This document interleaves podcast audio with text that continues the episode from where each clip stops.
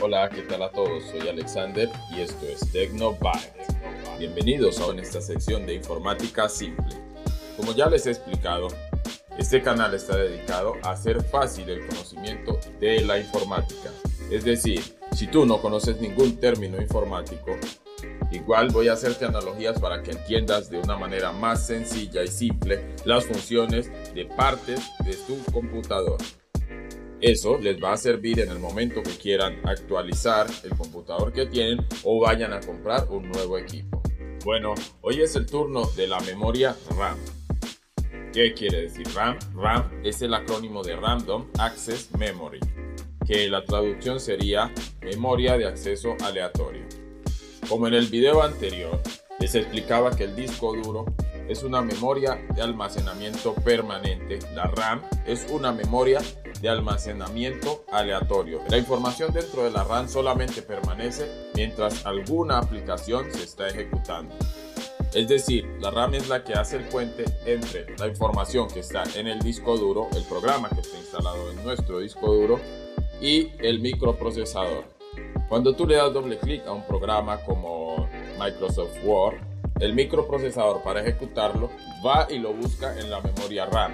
Ese programa por ese momento se aloja dentro de la memoria RAM y es la RAM desde donde se ejecuta el programa.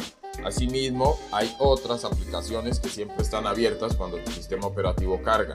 Es por eso que si tú ingresas al administrador de tareas, una vez inicies el sistema operativo, siempre vas a ver que hay tareas en la parte que dice memoria. Ahora, como les mencionaba, la memoria RAM almacena datos. Entonces, para eso es importante tener en cuenta que debe tener un espacio de almacenamiento.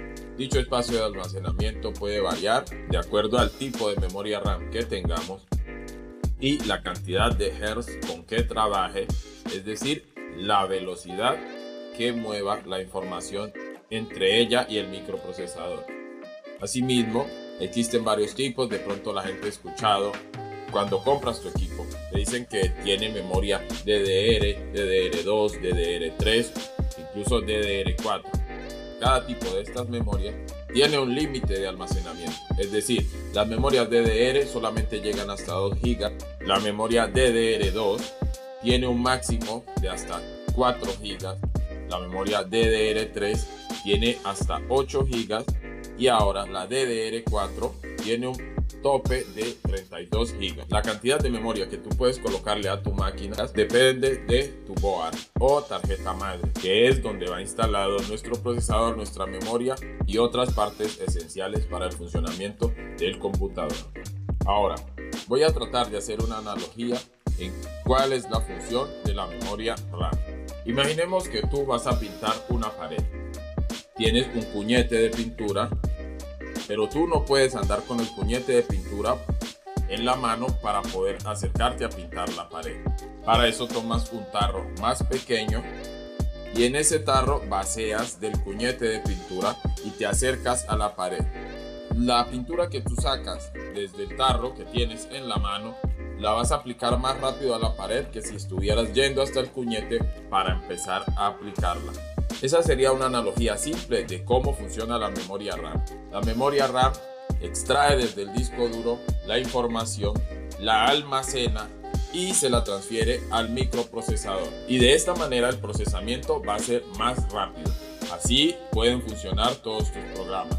Es decir, cuando tú ejecutas varios programas, tienes abierto Word, tienes abierto Excel, tienes abierto el navegador de Internet, cuando tú estás utilizando todos estos programas, estás consumiendo la memoria RAM.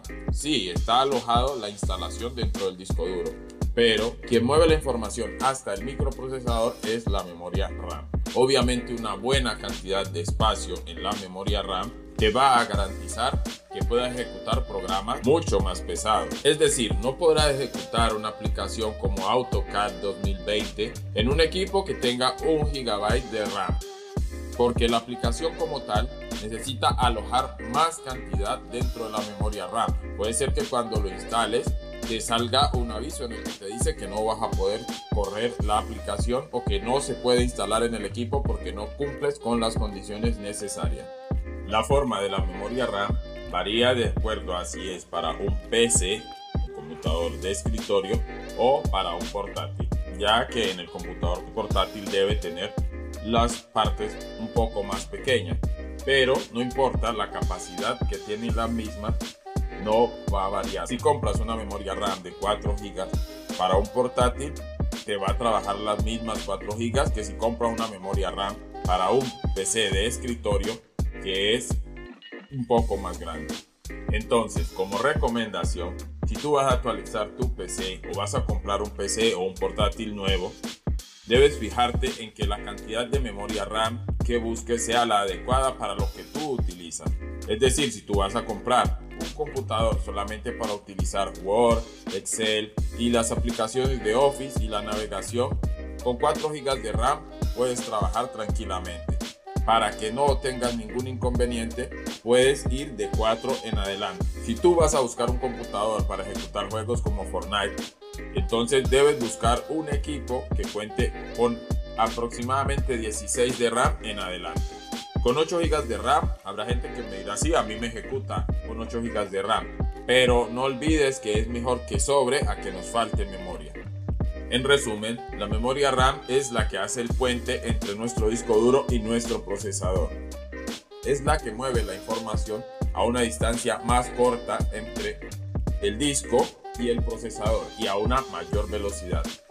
Cuando vayas a actualizar tu equipo o a comprar un equipo nuevo, ya tienes el conocimiento de para qué sirve la memoria RAM y con qué RAM lo puedes buscar. Si tienes alguna duda sobre algún término informático y deseas que te lo explique de una manera sencilla o te haga una analogía para que lo puedas entender más fácil, no olvides dejármelo en los comentarios.